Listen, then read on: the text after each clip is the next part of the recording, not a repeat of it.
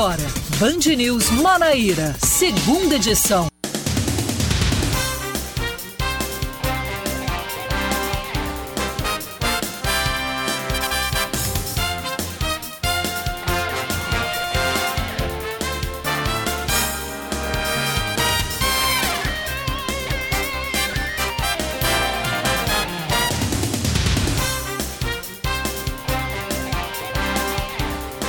Agora são 5 horas e 1 minuto em João Pessoa, 5 e 1 na Paraíba. Muito boa tarde para você, ouvinte, que está sintonizado conosco desde o início da manhã.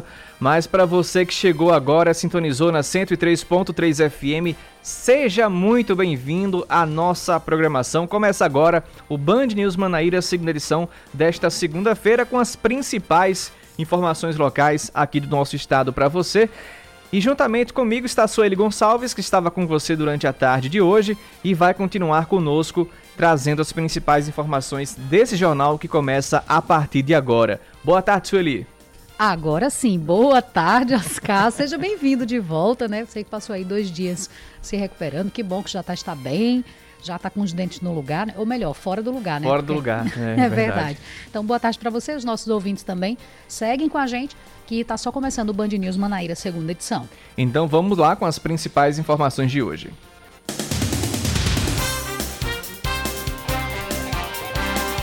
O incêndio na fábrica em Santa Rita foi controlado. A informação foi do Corpo de Bombeiros, foi passada pelo Major Antônio. As chamas começaram por volta das quatro e meia da manhã em um galpão na parte injetora da fábrica, onde os, sol os solados dos calçados são produzidos. De acordo com o um representante do Corpo de Bombeiros, no local há muito material em borracha que, além de ser inflamável, mantém as temperaturas altas por mais tempo e isso dificulta e aumenta o tempo de trabalho no combate ao incêndio. O MDB e o PT se unem e lançam pré-candidatura de veneziano Vital do Rego ao governo do estado e do ex-governador Ricardo Coutinho ao Senado. O anúncio foi feito em um evento que aconteceu hoje no Sindicato dos Bancários da Paraíba.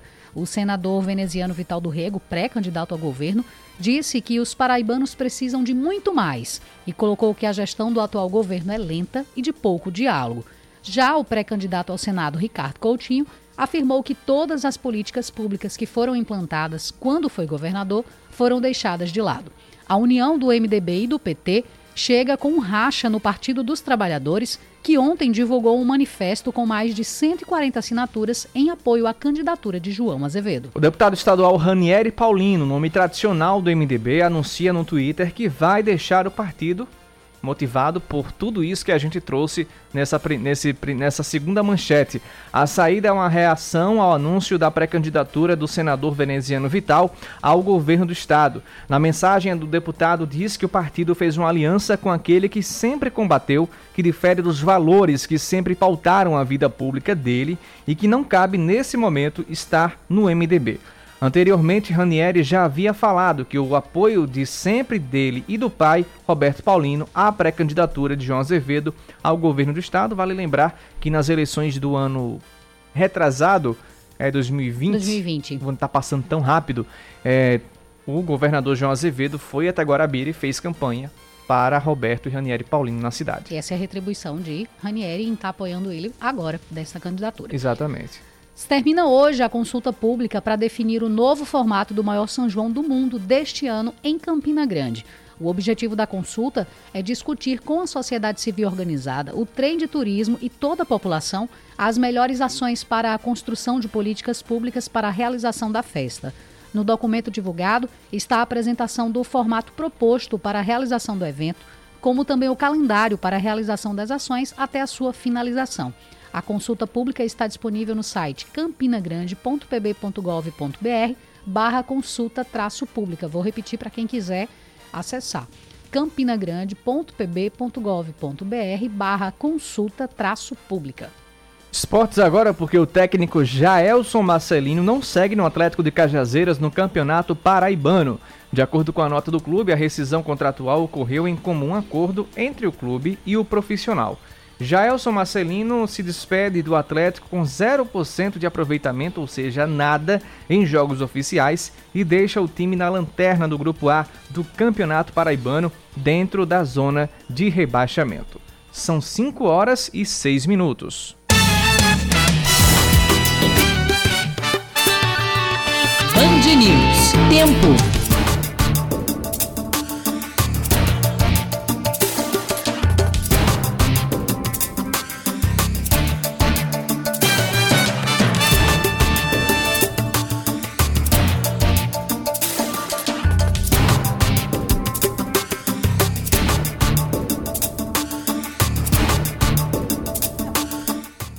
Temos um pôr do sol, um fim de tarde ensolarada na capital paraibana, poucas nuvens no céu, a temperatura atingiu a máxima dos 32 graus durante o meio do dia e a mínima de 24. Nesse momento, ali, aliás, a previsão é que à noite o tempo fica firme e não deve chover em João Pessoa. Nesse momento a temperatura está na casa dos 30 graus em João Pessoa. Campina Grande, como é que está a situação, Sueli? Campina Grande também está com 30 graus, sensação térmica de 32. É raro Campina Grande estar com a mesma temperatura que João Pessoa, uhum. mas hoje está assim. E ainda há possibilidade de pancadas de chuva hoje à noite. A temperatura mínima prevista é de 22, a máxima é de 31.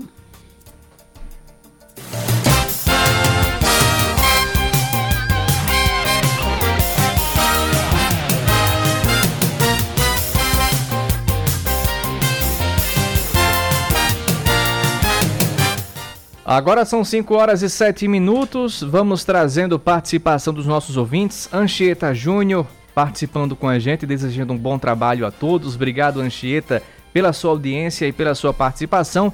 Temos aqui informação do trânsito também. Seu caminho. Nosso ouvinte Valdeildo diz que o trânsito está ruim nas Três Lagoas. Um caminhão quebrado lá no viaduto. Obrigado, Valdeildo. Agora sim, que sentido, né? Que o viaduto também tem várias já ramificações. É o caminhão quebrado, porque agora há pouco também um outro ouvinte participou conosco que disse que tem um caminhão quebrado próximo à alça da Beira Rio, que está uhum. segurando o trânsito ali na altura da Universidade Ei, Federal da Paraíba. Deve estar uma situação difícil. É, agora esse é no sentido Cabe, é, João Pessoa Cabedelo. Então, é sentido de uma pessoa cabedelo que está esse trânsito mais intenso. Até o momento não temos informações se o caminhão Isso. já foi retirado, mas o trânsito está bem lento na região. Você ouvinte pode trazer também a sua mensagem sobre o trânsito, o clima, enfim. Participe conosco. Nosso WhatsApp é o 99111 9207 e vamos seguindo com as nossas informações e a gente abre esse jornal com atualizações do incêndio que aconteceu em uma fábrica de calçados na Alpargatas, em Santa Rita. Os trabalhos para conter as chamas foram finalizados agora há pouco, e quem faz um balanço dessa operação que durou praticamente amanhã e uma parte da tarde de hoje é o Major Antônio do Corpo de Bombeiros. Major, seja muito bem-vindo à nossa programação. Boa tarde, Sueli. Boa tarde, Oscar. Boa tarde, Major. É, qual foi a principal dificuldade que os, os bombeiros encontraram no local para que essas chamas demorassem tanto a serem controladas desde o início da manhã até agora, às quatro e pouca da tarde? A quantidade de material combustível existente no local. Material combustível é aquilo que alimenta, né? Que alimenta as chamas. Então, é, lá no almoxarifado, no galpão, existe a área do almoxarifado, local onde o incêndio ficou né, é, contido. O Corpo de Bombeiros é, realizou é, o combate direto e indireto. Direto nas chamas, no, no, no fogo propriamente dito. Indireto, evitando que se propagasse para outras áreas da, da fábrica, né? Então a gente fez essas frentes e o sucesso foi contê-lo no local do almoxarifado, né? Ele ficou contido, ele não se espalhou. Então, no almoxarifado existiam vários materiais combustíveis e majoritariamente o que tinha lá era a borracha. E a borracha, depois que ela queima, ela demora, demora bastante para poder é, é, fazer, realizar a extinção do incêndio nela. Mas desde a do, é, da metade da manhã, né, desde quando a gente começou, nós conseguimos realizar essa contenção do incêndio restrito apenas no almoxarifado. Jó, é, dentro da, da ação bom, do Corpo de Bombeiro, teve alguma dificuldade maior para chegar ao local principal do foco do incêndio? Ou era um local que teve um fácil acesso que acabou facilitando a chegada e a contenção com mais, é, com mais êxito? Sim, chegando ao local, né, nós tivemos logo acesso e o suporte do pessoal da fábrica, da brigada de incêndio e daqueles que conhecem a fábrica. Então já nos levaram um local é, onde existe lá o sistema de, de combate a incêndios, hidrantes e etc. E a gente já iniciou o combate e também foi disponibilizado até a planta do local, que fez com que a gente, no posto de comando que a gente montou lá dentro, planejasse na planta e executasse no local. Então, é, facilitou que nós conseguimos caminhar pela, pela estrutura, né, é, fazendo combate por terra, né, no chão propriamente dito, é, e também realizar o combate por cima, utilizando a nossa viatura de combate a incêndio, é, a APA, né, a Alta Plataforma Aérea. Então a gente combateu por cima e combateu por baixo. Então isso foi muito eficiente, se ajudou bastante a, a deixá-lo contido no almoxarifado, seguindo com é, a, a, o resfriamento, o controle, porque para ele extinguir, aí demanda água, demanda paciência, demanda muitos cuidados, e assim a gente foi fazendo, foi realizando todo o processo. É, é pode se parecer demorado, mas é um processo lento mesmo, onde a gente tem que ter atenção e realizar com cautela, os cuidados é, é, para que não se propague. Então, foi feito tudo dentro de um planejamento e uma boa execução e finalizou agora, né, às 4h45 mais ou menos, finalizou lá o serviço. Major, para a gente encerrar a entrevista, é, nós já temos, já tem como se dizer quais foram os motivos é, desse, desse, desse incêndio? O que é que deve, deve ter motivado o incêndio? O Corpo de Bombeiros já trabalha com alguma linha de investigação? Não, isso aí é provocado pela, pela fábrica, né? eles irão provocar o Corpo de Bombeiros para que o Corpo de Bombeiros mande para lá uma equipe de peritos especializados, né, o pessoal formado nessa área, para fazer a, o, a perícia, para posteriormente sair o laudo. Então, é muito prematuro a gente dizer de onde surgiu, como começou, a gente, para a gente não trabalhar com achismo, a gente é, espera o laudo que ele é pontual e ele é eficiente e vai dizer com certeza a causa, né, por onde começou todo esse incêndio.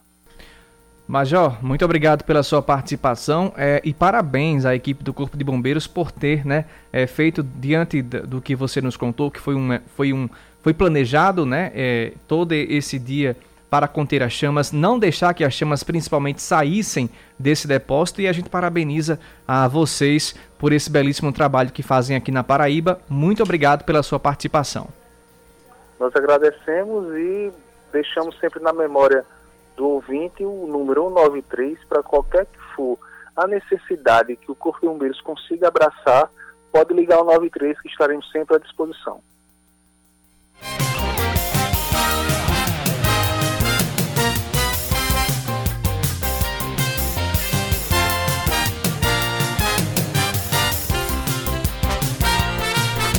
Agora são 5 horas e 14 minutos e a gente muda completamente de assunto e fala sobre o retorno das aulas na Universidade Federal da Paraíba. O semestre letivo 2021.2 começou hoje, mas em formato híbrido. Como deve explicar melhor o reitor da UFPB, Valdinei Gouveia, que já está na linha para conversar com a gente. Reitor, muito boa tarde, seja muito bem-vindo novamente aqui à Band News. Como é que está funcionando esse retorno híbrido na Universidade Federal da Paraíba? Boa tarde, Oscar. É, efetivamente, hoje tivemos o início do nosso semestre letivo de forma híbrida, significa que temos atividades presenciais, algumas, inclusive estavam previstas, atividades de laboratório, estágios, internatos e algumas atividades é, remotas, como, por exemplo, algumas aulas teóricas. E nós seguiremos assim até o dia 20 de fevereiro, quando for no dia 21 é, dia 20 de fevereiro, não, dia 20 de março, quando for no dia 21 de março, segundo a resolução é, do CONCEP, nós teremos as aulas, o início das aulas presenciais.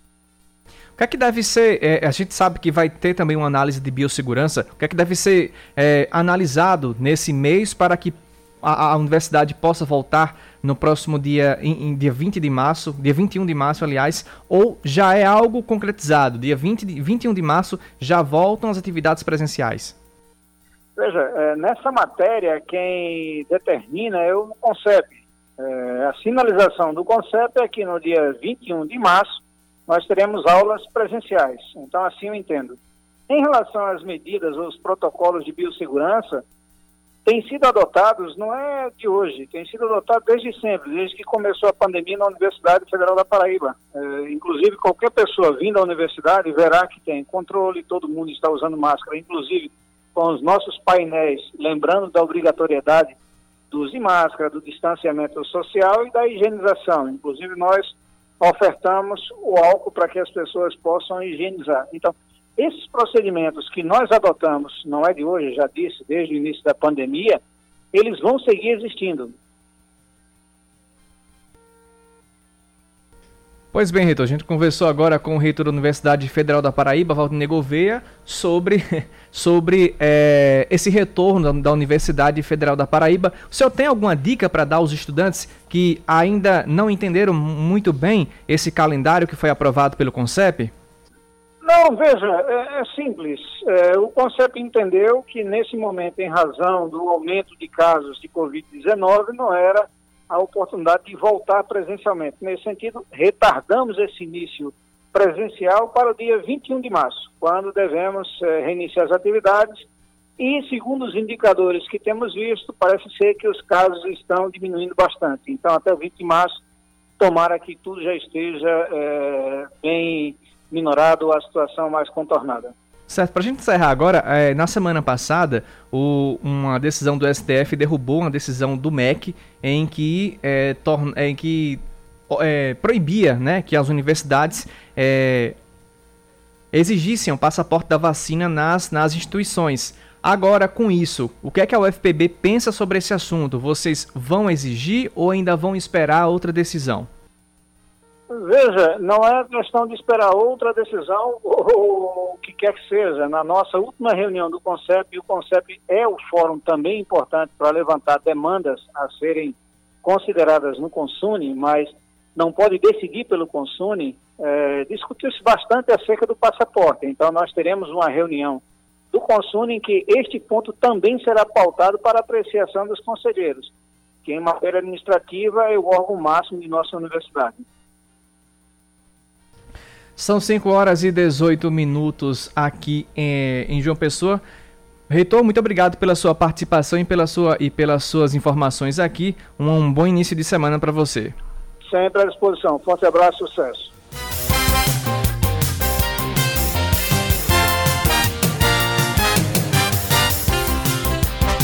Agora são 5h19 e já já voltamos com o segundo bloco do Band News Manaíra, segunda edição.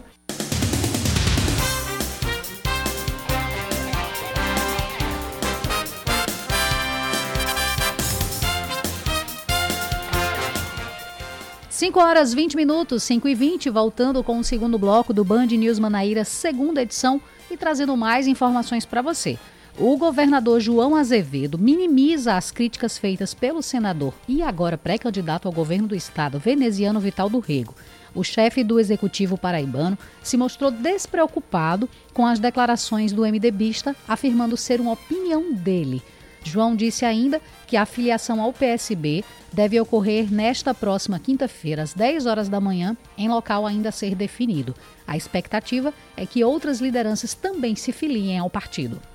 A Prefeitura de João Pessoa mantém o ponto facultativo de carnaval e as repartições públicas não terão expediente na segunda e terça, voltando aos trabalhos na quarta-feira de cinzas, depois das duas horas da tarde. Nesses dias, sem expediente, os serviços essenciais como SAMU, CEMOB e UPAs são mantidos. O secretário de Administração, Valdo Alves, explica que a determinação do expediente facultativo é referente à administração pública municipal, cabendo às empresas privadas definirem seus funcionamentos, podendo se basear ou não na decisão da Prefeitura. O segundo dia de provas do concurso da Polícia Civil da Paraíba teve uma abstenção de quase 17 mil, o que representa mais de 29%.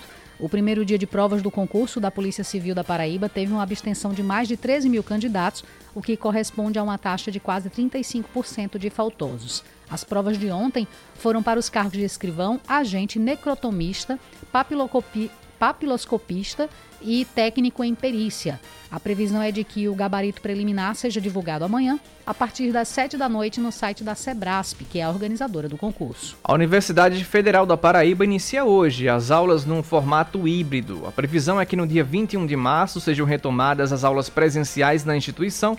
A decisão foi tomada pelo CONCEP, o Conselho Superior de Ensino, Pesquisa e Extensão da Universidade, no último dia 16 de fevereiro. Para o retorno presencial, gradual e seguro, vai ser obrigatória a apresentação do passaporte vacinal. A gente acabou de entrevistar o reitor, ele disse que isso ainda vai ser discutido próxima semana com o CONCEP, não é uma decisão que ainda foi tomada, e o atendimento de todas as recomendações sanitárias, como ele já explicou durante a nossa entrevista. Esporte Sueli. Os ingressos para Campinense e São Paulo, válido pela Copa do Nordeste, já estão à venda. Por conta do decreto estadual, o estádio Amigão, em Campina Grande, que será o palco da partida, se limitará a receber apenas 5 mil pessoas. No momento, as vendas estão sendo feitas apenas de maneira online e sem meia entrada. Esta modalidade de pagamento só será vendida a partir de amanhã no Renatão, sede da Raposa. Os valores são os seguintes: a torcida de São Paulo paga 100 reais inteira, 50 meia. A torcida de Campinense é, pagará na arquibancada geral o valor de 50 inteira e 25 meia. Na arquibancada principal, o valor é de 100 reais inteira, 50 meia. E nas bancadas, nas cadeiras, o preço é de 150 inteira e 75 meia.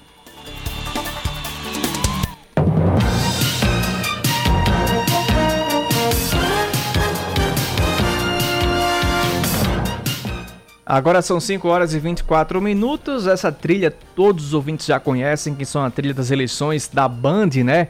E essa semana promete bastante, uma segunda-feira muito agitada na capital paraibana, porque um evento entre membros do MDB e do PT oficializou o nome de Veneziano Vital a pré-candidato do governo da Paraíba.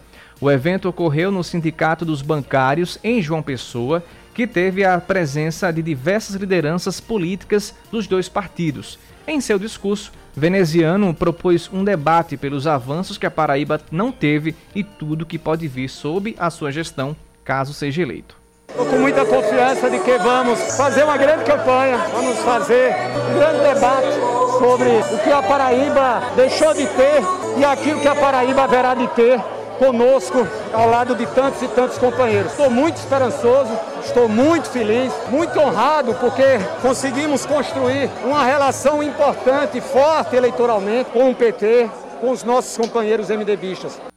O pré-candidato ao Senado, o ex-governador Ricardo Coutinho, afirmou que a junção entre os partidos já estava previsto e que o projeto para levar Lula de volta à presidência passa pelo sucesso da campanha em solo paraibano.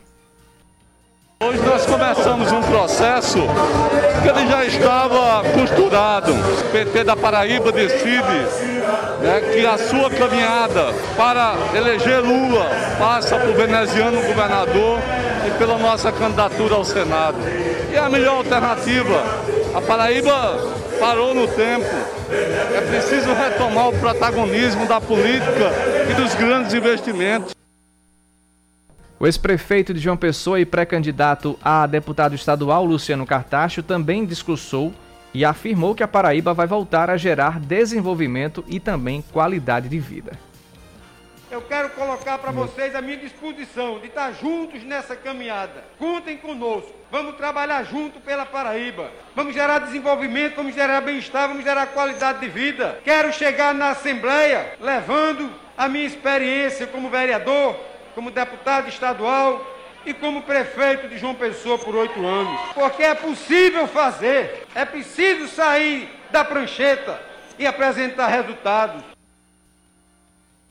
Além dos pré-candidatos estiveram presentes na reunião, a senadora Nilda Gondim, o presidente municipal do MDB, o Miquica Leitão, e o deputado estadual Ranieri Paulino, o ex-deputado Benjamin Maranhão e o prefeito da cidade de Monte Oreb, Marcos Zeron. Isso, a gente está tá falando dessa reunião que aconteceu no fim de semana, que, digamos assim, decretou, a, oficializou a pré-candidatura de Veneziano Vital ao governo do estado. Ranieri Paulino, que inclusive hoje ele fez uma postagem nas redes sociais, já afirmando que do jeito que está, com outras palavras, né, do jeito que está, não dá para ele permanecer no MDB. Isso já era esperado, já era, já era ventilado também.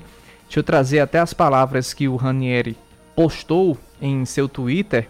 Ranieri disse o seguinte: Não transigirei nos meus princípios. Infelizmente, o MDB da Paraíba deu uma guinada numa aliança com aquele que sempre combati, no caso, Ricardo Coutinho, que discrepa com os valores que sempre pautaram minha vida pública. Não caibo nesse momento no MDB. E com isso, o, o pai dele, que é secretário-chefe do governo, o, o Roberto Paulino, também deve anunciar a sua ida para outro partido. Não sabemos qual partido eles devem ir, mas já se tem um convite informal do Republicanos, que fez uma, um evento na semana passada, em que filiou inclusive o presidente da Assembleia, o Adriano Galdino, e vários outros deputados eh, estaduais e federais também.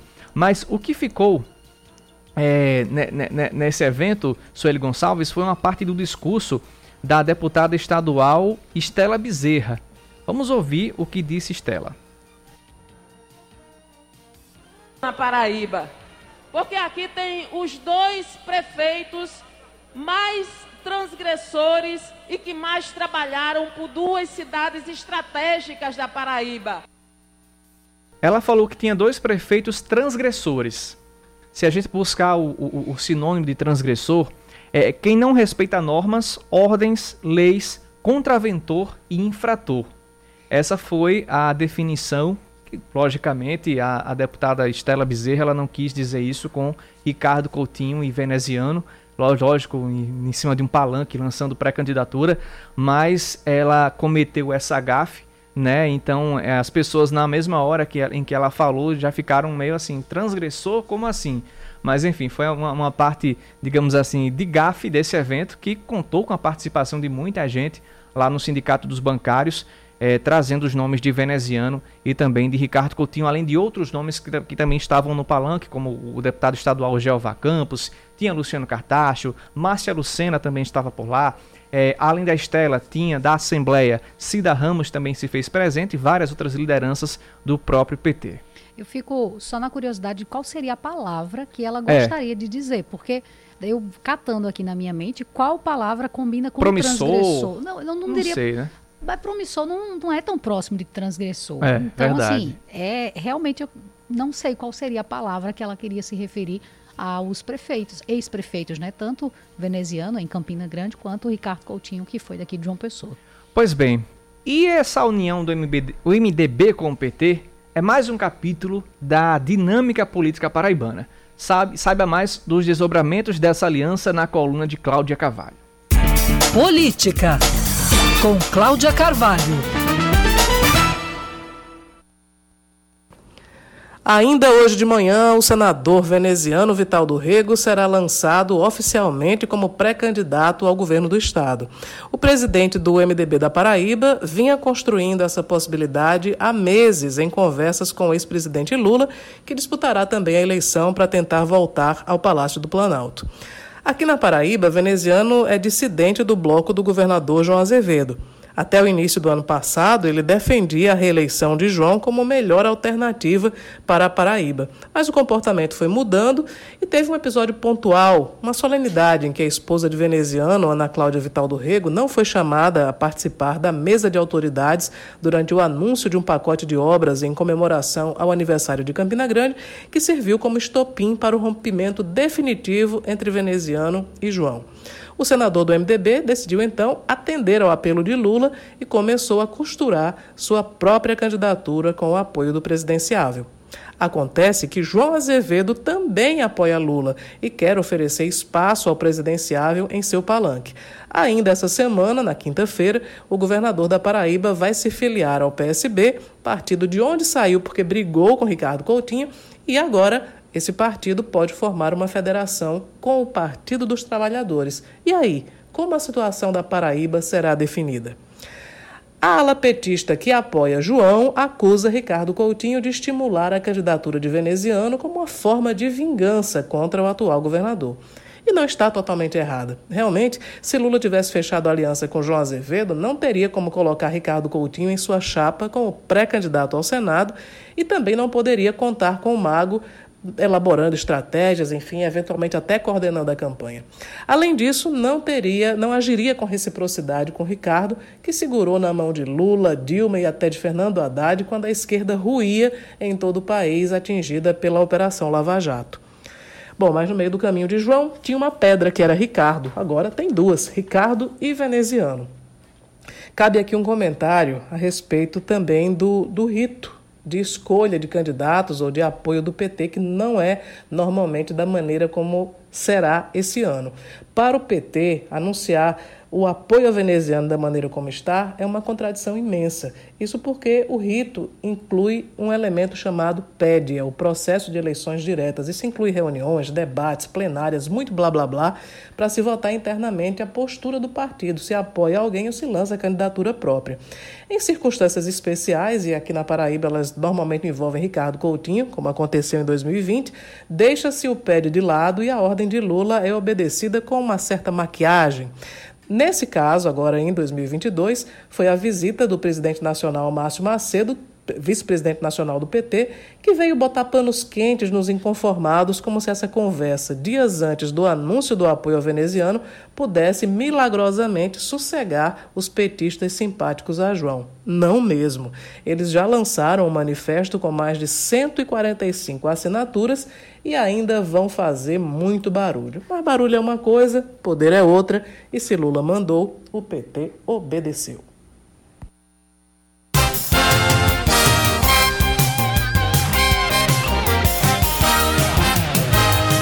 Agora são 5 horas e 34 minutos. No bloco passado, a gente entrevistou o reitor da Universidade Federal da Paraíba, Valdinei Gouveia, e também trouxemos informações sobre a volta das aulas presenciais na UFPB, que deve ficar para o dia 21 de março.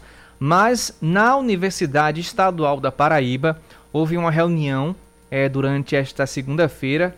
A reitora Célia Regina se reuniu, se encontrou com representantes da classe estudantil da instituição para discutir o retorno das aulas presenciais. Nesse encontro, ficou decidido pela manutenção da retomada para o dia 25 de abril.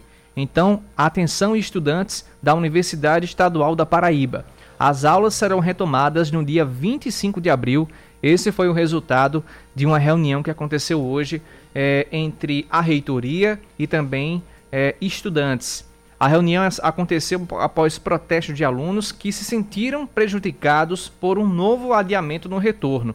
Na penúltima sexta-feira, houveram duas manifestações em Campina Grande, no Campus 1, e em Catolé do Rocha, onde fica o Campus 4 da instituição. A reitora explicou que a decisão é, já, adiantou, já adiantou, inclusive, que a UEPB vai analisar um auxílio financeiro para os estudantes que forem prejudicados com esse adiamento. De acordo com a reitora, a retomada das aulas presenciais na instituição vai passar pela exigência de comprovante de vacinação, o que ainda não foi definido pela UFPB, e a obrigatoriedade da imunização, aliás, já foi aprovada pelo Conselho da Universidade Estadual da Paraíba. São 5 horas e 35 minutos e a gente vai diretamente para Brasília para saber o que está sendo discutido por lá, porque projetos para baixar o preço dos combustíveis, se Deus quiser, voltam à pauta do Senado nesta semana. De Brasília, quem traz as informações é João Pedro Melo. O Senado Federal ainda não tem acordo para a votação dos dois projetos de lei que tratam sobre o alto preço dos combustíveis no país. Por isso, a análise deve começar ao longo dessa semana. Um dos textos propõe a criação de um fundo de estabilização para o preço do petróleo e derivados, utilizando os dividendos da Petrobras, enquanto o outro estabelece um valor fixo para a cobrança do ICMS sobre os combustíveis. O presidente do Congresso Nacional, senador Rodrigo Pacheco, destacou que a ideia é conversar com a Câmara dos Deputados para que os textos não sofram com barreiras nas duas casas do Legislativo. E nós achamos melhor para um aprimoramento, para poder ter um alinhamento mais pleno em relação a esses dois projetos, que nós pudéssemos adiar, que é o tempo que nós acreditamos que todos esses atores possam chegar a um denominador comum. E aquilo que não for de convergência, submeter à apreciação do plenário do Senado Federal para que vá a voto. Os dois projetos estão tramitando em conjunto, é bom que eles tenham uma apreciação também conjunta, embora não haja um apensamento O relator da matéria, senador Jean Paul Prates, apontou que as conversas continuaram ao longo do fim de semana, já que o processo demanda cautela e diálogo. Ainda segundo o senador, os textos buscam uma solução que priorize os mais pobres e que nenhuma das matérias vai impactar nas contas do governo federal. Nós estamos devolvendo à sociedade lucros e receitas extraordinárias do governo através de uma conta de compensação, onde o governo oferiu benefícios a partir da disparada dos preços internacionais e do dólar. Em outro ponto, o plenário do Supremo Tribunal Federal deve iniciar, na quarta-feira, o julgamento da ação que questiona a constitucionalidade do aumento do fundo eleitoral para quase 5 bilhões de reais. Essa ação foi proposta pelo Partido Novo e é relatada pelo ministro ministro André Mendonça. Hoje, esse tema é considerado como uma das prioridades, já que uma decisão definitiva sobre o caso deve ser tomada até o dia 1 de abril, data limite para a troca de partidos por deputados e senadores. O fato é que o STF não deve alterar o valor estabelecido para o fundão, evitando atritos com o legislativo. Porém, os ministros vão analisar se o valor do repasse é constitucional e se ocorreu alguma espécie de desvio de finalidade. Parte do repasse do fundão é calculado pelo número de cadeiras que cada legenda tem no Congresso Nacional. E uma decisão que mude o valor desses recursos precisa ser tomada até o fim da janela partidária. Agora são 5 horas e 38 minutos, começando com as informações do trânsito na capital. Seu caminho. Segundo a CEMOB, temos um trânsito intenso, mas constante na Avenida Beira Rio, nas imediações da, da, da ladeira de acesso ao altiplano, nos dois sentidos. Já começou, né? Porque essa hora a Beira Rio estava mais tranquila, mas geralmente por volta das 6 da noite já começa o ruge-ruge por lá, mas agora começou mais cedo. É, se você ouvinte tem informação também do trânsito ali nas proximidades da, do, do viaduto das Três Lagoas, manda mensagem pra gente. Outro ouvinte nosso, Valdeildo, afirmou que o trânsito estava ruim. Isso por volta das 5 horas e 2 minutos. Por volta, faz meia hora que ele nos informou sobre isso. E um caminhão estava quebrado no viaduto. Se a situação melhorou, se o caminhão já foi removido, enfim, manda mensagem pra gente, participa conosco. Nosso WhatsApp é o 99111 9207, 99111 9207. Temos o Fred dos Bancários participando com a gente. É, manda boa tarde, diz o seguinte: é tanta da bondade desse governo, tanta da boa intenção que eu me emociono. Deixa passar a eleição para ver. Tá aí a participação de Fred lá dos bancários. É, um ouvinte nosso está tá preparando aqui informação do trânsito para gente. Eu acredito que ele esteja é, indo para Bahia. Pela foto que ele mandou para gente na BR, é, dá para perceber que é indo para a cidade de Bahia. Só resta ele confirmar para a gente a informação, tá gravando o áudio. Se você está tranquilo o trânsito na BR por lá. O áudio gravado aqui vou reproduzir. Boa tarde. Trânsito intenso aqui nas proximidades da Gauchinha, do distrito industrial também, mas fluindo bem, tranquilamente. É, trânsito está intenso, mas fluindo bem, então digamos que está constante, né? Não temos ainda intercorrências no trânsito lá próximo à Gauchinha. É a informação do nosso ouvinte Said. Said, inclusive, ele mandou mensagem para a gente aqui dizendo que talvez Estela quis dizer precursores ao invés de transgressores.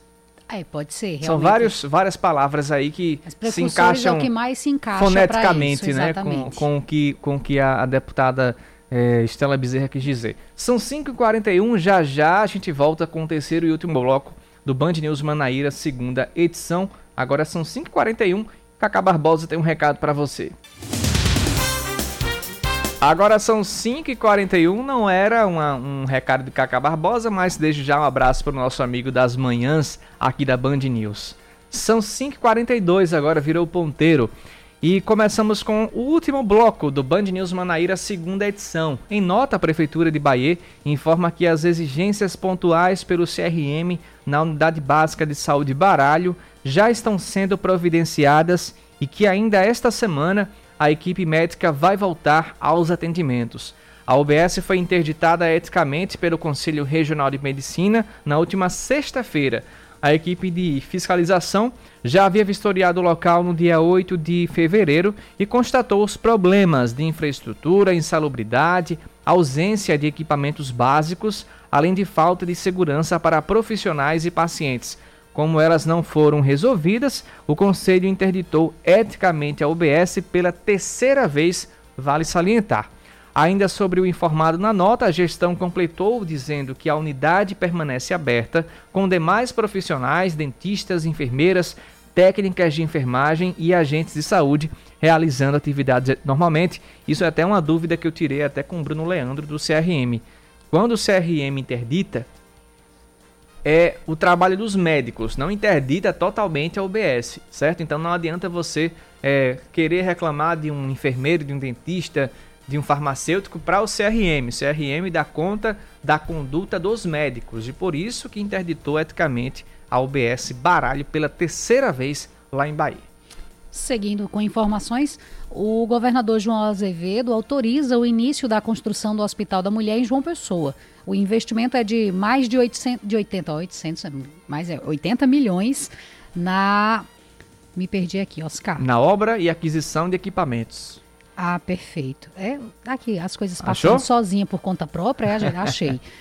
Seguindo, então, a unidade será referência na promoção e saúde da mulher dentro de uma estrutura especializada e moderna com 203 leitos, garantindo a ampliação assistencial à população. Na ocasião, o chefe do Executivo Estadual ressaltou que a ordem de serviço para a construção do Hospital da Mulher representa um dia histórico para a saúde da Paraíba. Falando sobre saúde ainda, o Hospital Infantil do Valentina, em João Pessoa, que estava com atendimento exclusivo para crianças com Covid-19, retoma hoje o atendimento para todos os pacientes. De acordo com a Secretaria Municipal de Saúde, apenas uma criança com Covid-19 está internada no momento.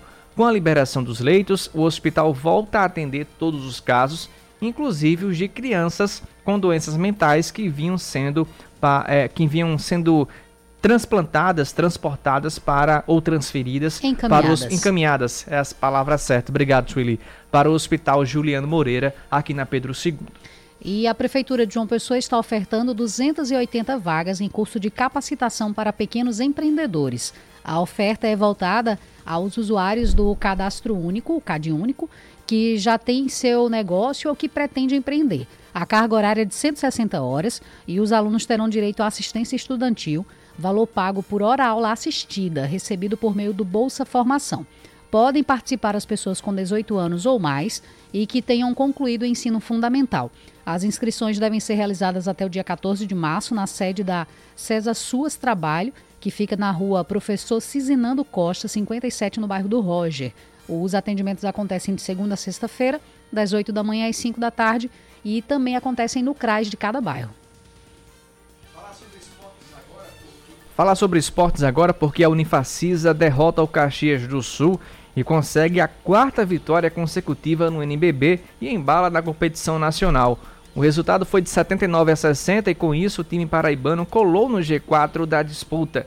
O destaque da partida foi o ala pivô Antônio, da Unifacisa. Ele marcou 26 pontos, contribuindo para o triunfo do Jacaré em solo gaúcho.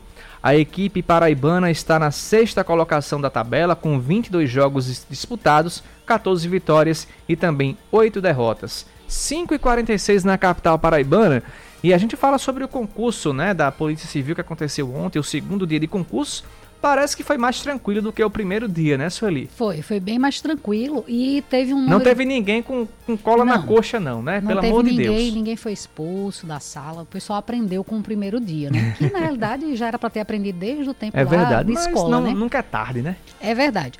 É, vamos ver agora, né? Como foi então esse segundo dia da aplicação das provas do concurso da Polícia Civil da Paraíba, que aconteceu ontem. No total foram quase 100 mil inscritos e quem conversa agora, quem fala sobre isso é Marcos Vasconcelos.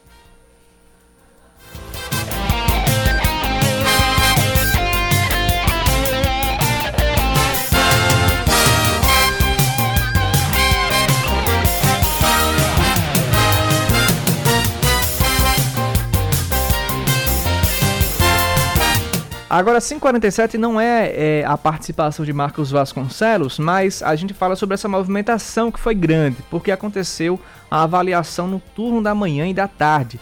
A cabeleireira Roberta Lopes foi uma das pessoas que visavam ir bem na prova, driblando a dificuldade de trabalhar e de ainda cuidar dos filhos ao longo dessa rotina de estudos. Médio, porque a vida é bem corrida, né? A gente que é mãe, trabalha fora e tudo, a vida é bem corrida. Médio, diria que médio. Tem que ser, terceiro turno, né?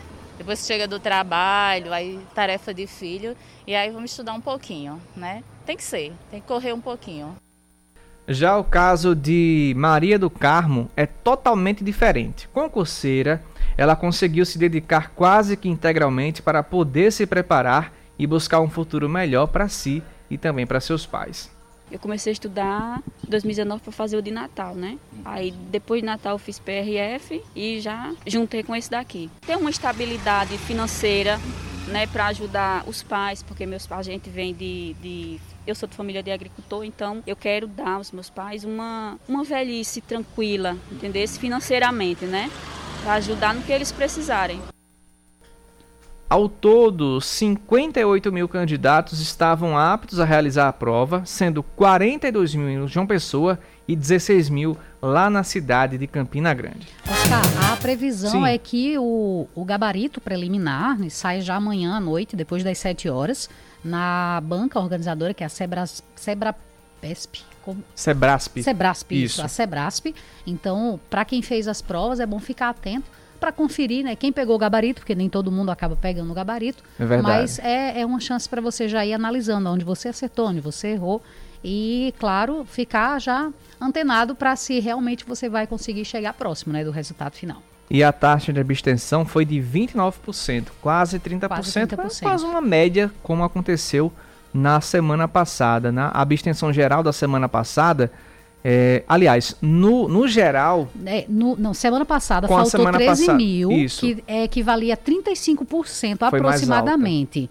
Mas é porque eram menos inscritos. Uhum. E porque também era menos o, os cursos. Será que o pessoal que, que foi expulso conta como abstenção? Acho que não, né? Não. Com, não. com comparecimento. Aí é. a geral, juntando semana passada com agora, deu 31,79 a abstenção total desse concurso. E como você falou, a previsão é que o, o, gabarito seja divulgado hoje, a partir das 7 horas, no site da Sebrasp. Vou até procurar o site da Sebrasp aqui para os ouvintes. Ah, é hoje? É, ah, eu tinha é, é visto é hoje. que seria amanhã, terça-feira. É hoje. Se, 20, aliás, é amanhã, 22, né? Ah, é, sim. É amanhã, 22, é, a partir das 7 horas da manhã. Não confunda o pessoal, não, é amanhã. Sebrasp.org.br, então amanhã, a partir das 7 da noite, vocês já podem é, conferir esse gabarito no site do Sebrasp, que é a organizadora desse concurso da, prefe... da, da Prefeitura, não, da Polícia Civil da Paraíba. E a gente fala agora sobre Campina Grande, porque a Prefeitura vai realizar uma consulta pública para a realização do maior São João do mundo. A secretária de Desenvolvimento Econômico Municipal, Rosária Lucas, conversou ao vivo com Cacá Barbosa e Cláudia Cavalho no Band News Manaíra, primeira edição, e trouxe mais detalhes dessa proposta do formato de São João da Cidade. Vamos acompanhar. Secretária, bom dia, bem-vinda à Rádio Band News FM. Muito bom dia, bom dia Cacá Barbosa e equipe, jornalistas, bom dia aos ouvintes. Prefeitura Municipal de Campina Grande consultando a sociedade civil para participar e contribuir e que a gente possa para né, o edital do maior São João do Mundo 2022 e foi colocar todas as, as melhorias, né, e que, que o São João ele é maior do mundo, melhor, mas pode ficar ainda melhor. Então é da a linha da gestão, né, dentro da, do, do, do DNA da gestão, Bruno Cunha Lima, de que ouvir a população que o São João não é da prefeitura, o São João é de todos, né, é, da, é da Paraíba, é, é, do Nordeste, é uma manifestação, um movimento popular, então tem que partir né, da população também essa, essa participação.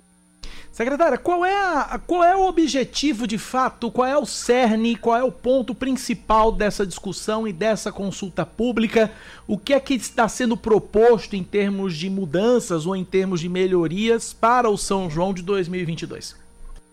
Na, nessa consulta foi apresentada exatamente toda a parte de estrutura, de palco, da, da, da, como será a dinâmica das apresentações, os 60 dias, né, a proposta dos 60 dias do maior São João do mundo. Então são mudanças para que o trade turístico, que a gente tem ouvido, tem discutido, tem feito reuniões, tivemos reunião do Conselho Municipal de Turismo e foi elaborado o edital. A partir dessas contribuições, será imediatamente lançado o edital no formato né, que o São João desde 2017 vem, que é com a realização de uma empresa privada né, sobre a gestão a, a da prefeitura, mas a execução é uma empresa privada. Então, com isso, a gente vai né, a várias mãos, com o trade, com a sociedade civil, realizar essa, nesse momento, né, com muita, muito planejamento, esse planejamento é fundamental, é, planejamento sanitário, planejamento da, do espaço, da programação, do layout, lá está o mapa também. Secretária, em que aspectos a população e o trade poderão opinar? Porque eu fico imaginando que muita gente vai querer sugerir atrações. Aí eu não sei se, se esse item está aberto. Eu queria que a senhora explicasse melhor qual, quais o, os aspectos em que a população vai poder, enfim, contribuir para mudar o formato, enfim, para mudar de alguma forma o, a festa. Sim, com relação às atrações, podem sugerir. E na, a empresa que ganhará o certame, ela vai ter entre atrações que são sugeridas no edital. A gente irá inserir essas sugestões também no edital, para que na hora que ele for negociar, ele vai entrar com mais uma opção também para negociação da programação. Ok, conversamos, portanto, com Rosália Lucas, ela que é secretária de Desenvolvimento Econômico do município de Campina Grande. Seu caminho.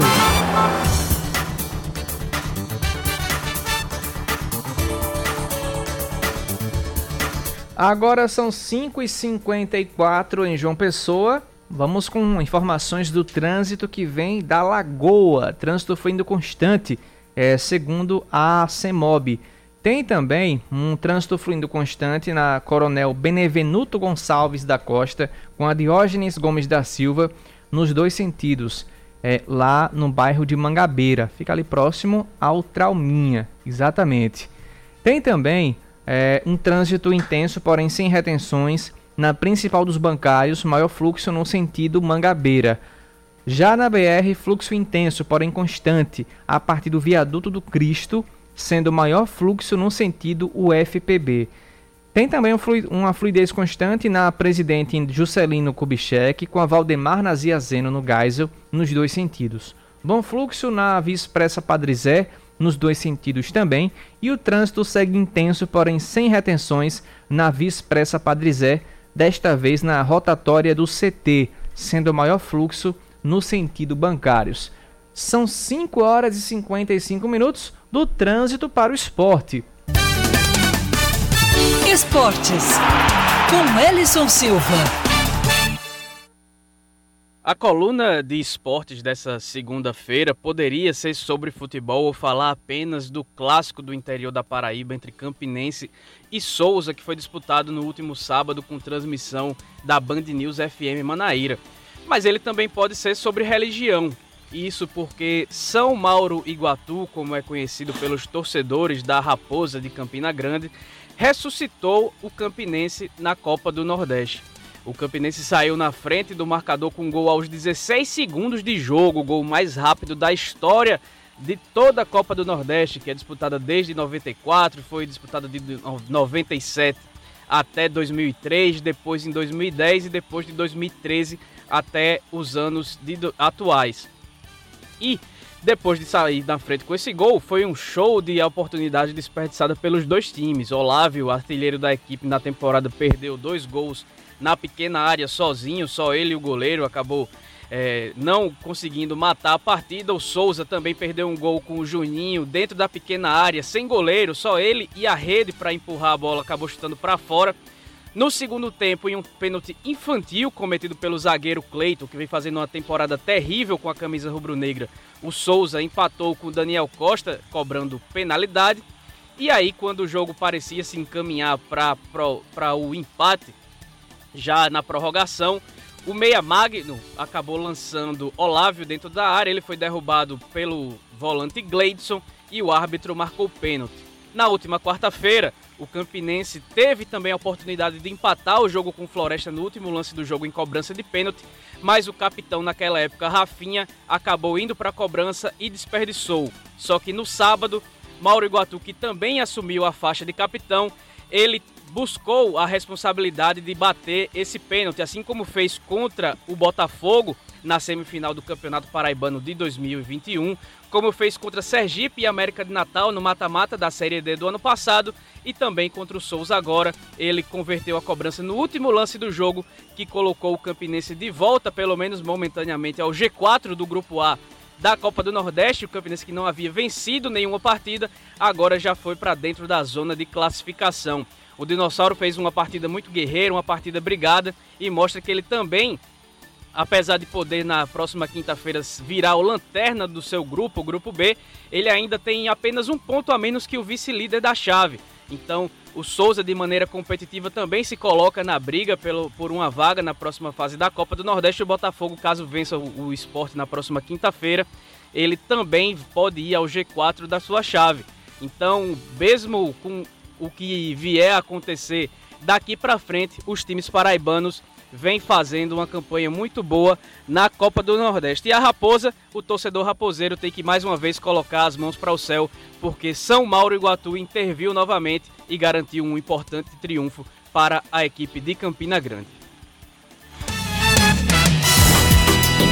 Agora são 5h59. Antes da gente se despedir, Sueli Gonçalves, traz uma informação que chega da banda Calcinha Preta é que em virtude da internação e aguardando também né, a melhora da cantora Paulinha Abelha, o escritório responsável pela banda decidiu suspender os compromissos marcados para a banda até o dia 10 de março e até também que a Paulinha é, é, se recupere, que é isso que, é que a gente a espera também. É essa, a expectativa né? é essa, que ela se recupere.